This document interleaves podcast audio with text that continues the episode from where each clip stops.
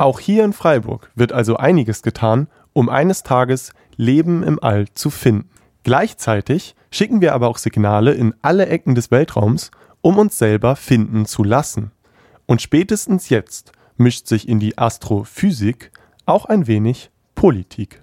There were attempts to send signals, very powerful signals to nearby uh, stellar systems, but this approach gets criticized now in the sense that this is kind of active revealing ourselves. And as we know, life can be very aggressive. We see it on Earth also, some forms of uh, life actually they use resources uh, created by other forms of life, and we can be in the same situation within the galaxy. And um, there is a hypothesis that advanced civilizations, they actually could be in that uh, stage of development that they don't want to reveal their presence to less advanced civilizations like us, because we're still very aggressive internally here on Earth. We fight each other and we kill each other. We could be behaving similarly to other civilizations. So more advanced civilization could be hiding from us.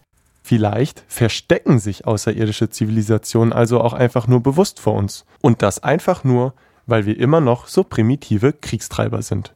Um eines der größten Unternehmungen der Menschheit, die Suche nach intelligentem außerirdischem Leben, erfolgreich zu einem Ende führen zu können, müssten wir also vielleicht erst einmal damit aufhören, uns hier auf der Erde die Köpfe einzuschlagen.